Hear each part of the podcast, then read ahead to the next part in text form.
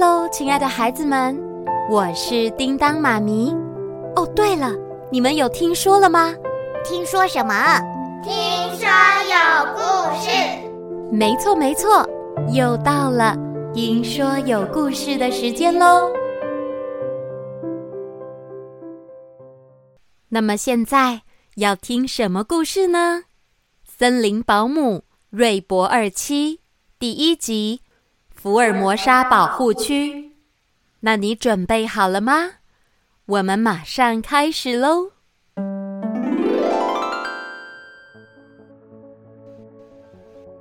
你们喜欢机器人吗？有听过 AI 吗？试着想象一下，未来每个家庭都可能拥有一个机器人助手，他们帮忙洗衣。煮饭、打扫等等的家务事，随着科技的迅速发展，不停的改变人们的生活方式。或许未来的某一天，我们将会和机器人一起生活。今天，叮当妈咪不说很久很久以前，而是要讲一个很久很久，很久以后的故事。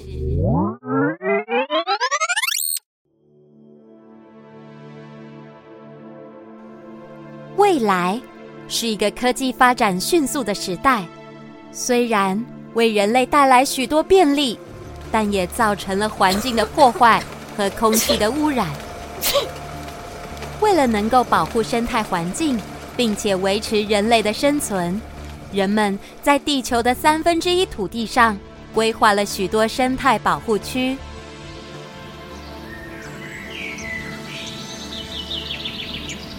这些保护区严格禁止人类进入，让自然界与城市慢慢达到平衡。其中，福尔摩沙森林保护区位于一座小岛上，这里没有人类的踪影。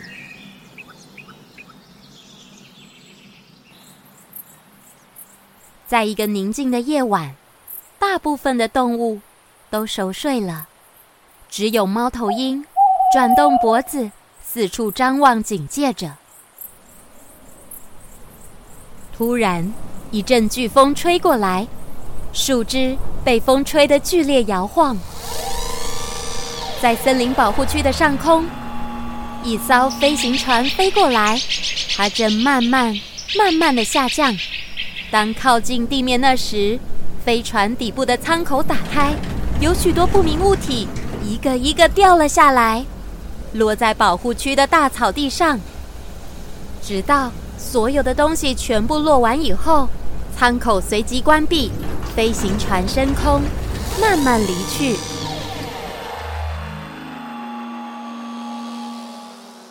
这些散落的不明物体在草地上形成了一座山丘，没有动物们敢靠近，生怕那会是什么陷阱。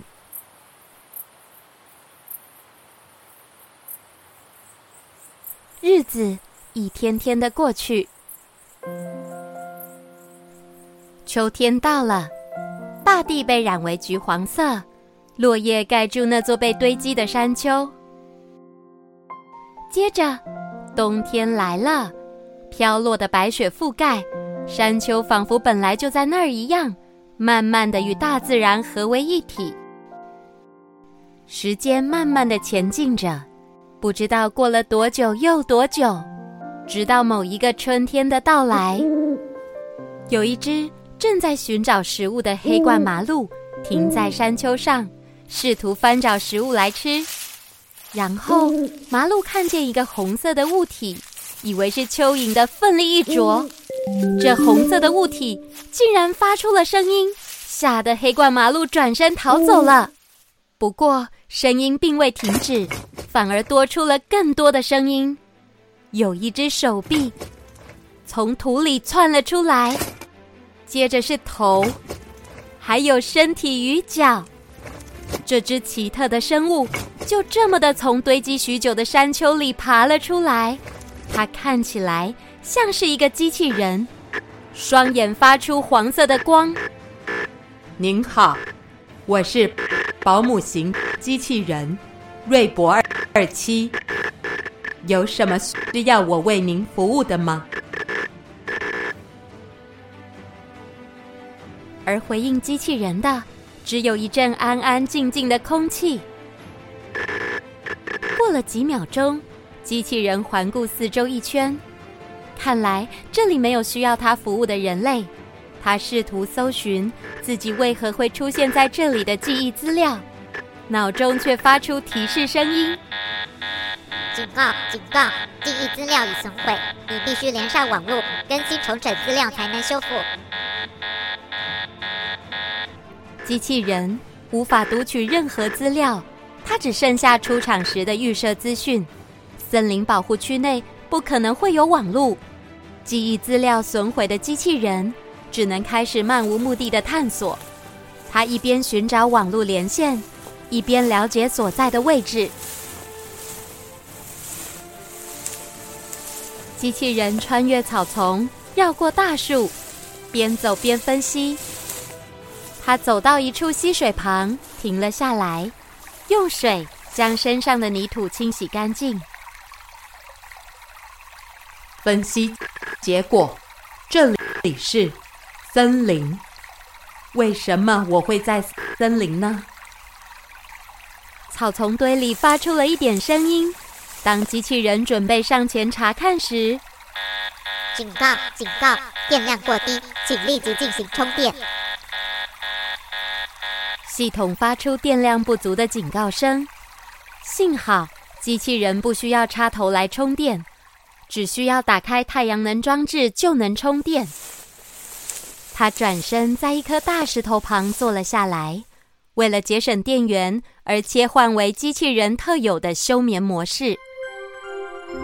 他闭上双眼，动也不动，就像是在石头旁的一座雕像。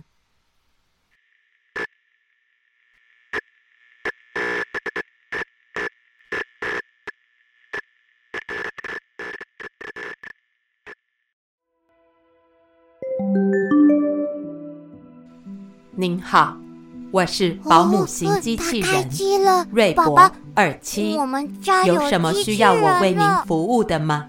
这可不是一般的保姆机器人哦，它是最新型的瑞博二十七。除了基本的家事跟家庭医生的功能外啊，还搭配最新的神经网络，最棒的辨识系统，还能自动同步连接云端。我叫燕博。欢迎你变成我们的家人，我们的名字都有“博”哎。哎，博博，你先不要动它，爸还没看完说明书呢。还有机器人不是家人，应该算是家电吧？不对，他是家人。被别人知道你把机器人当家人，会被笑的。老公，不要跟一个四岁小孩争论这些啦。哎，好好好，我来看看怎么帮他改好听一点的名字。我不要改名字，他叫瑞博，他要跟我一样叫伯伯。瑞博二十七是他的型号，不是他的名字。老公，好好好，都听伯伯的。耶 Yeah,！博博，我们出去玩，讲这本故事给我听。好的，小主人，叫我博博。好的，我博，我这就说故事给你听。我我的手流血了，好痛啊！不要担心，我刚刚扫描过，分析骨头没受伤，我让我帮你消毒。呼呼，我无法分析，呼呼是什么意思？呼呼，就像这样，呼。呼，秀秀，不痛不痛。好的，我明白了，波波。呼，呼，秀秀，不痛不痛。波波啊，很晚了，该睡觉喽。我要瑞博陪我睡觉。可是他家事都还没做完呢，妈妈也还没回来，爸爸先陪你睡好吗？那爸爸，你去做家事啊？哪有这样的？我都买了机器人，我还自己做家事。我要瑞博陪我睡。好的，波波，我陪你睡。爸爸晚安，瑞博晚安，晚安。燕博紧紧抱着机器人瑞博的手臂，安心的睡着了。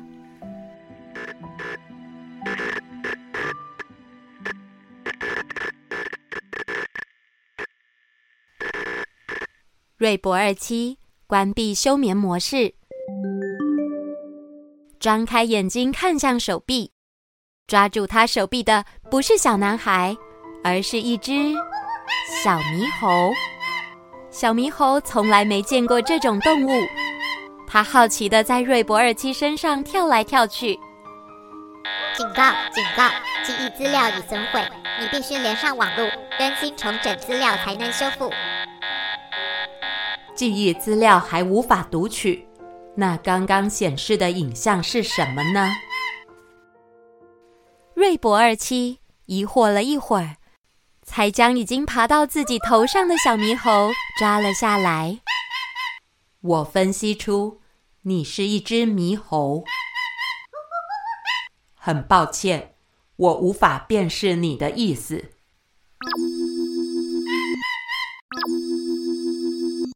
语言判别完成，是否启动语言系统自动切换？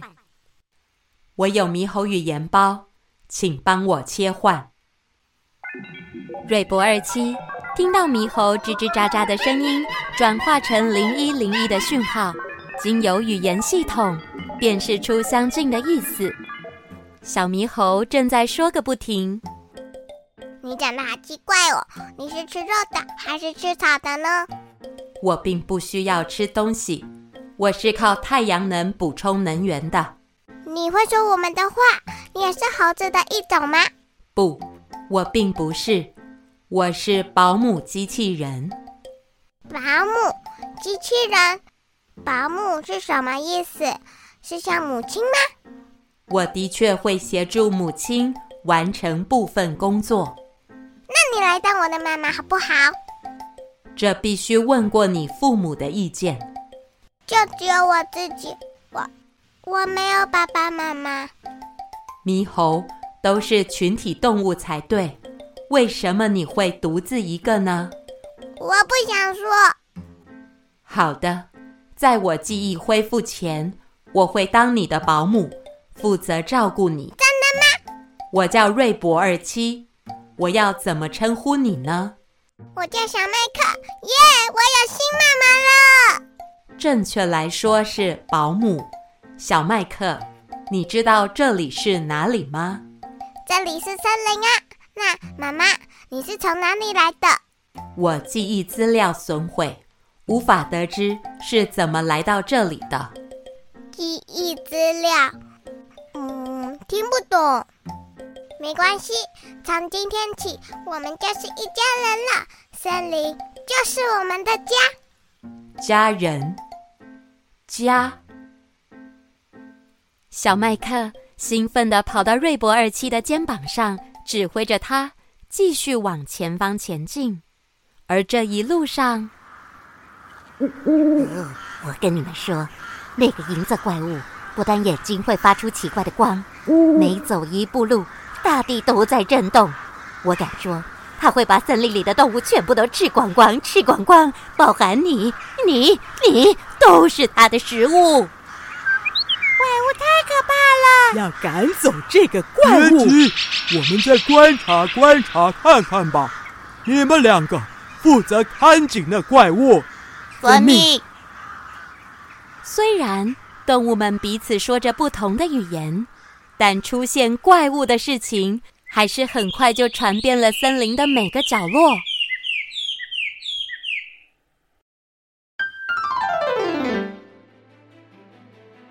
好啦，故事先说到这里。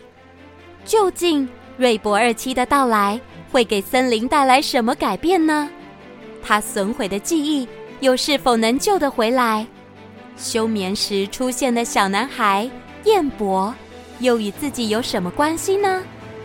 叮当妈咪要在下一集《森林怪物》再说给你听喽，那就敬请期待喽。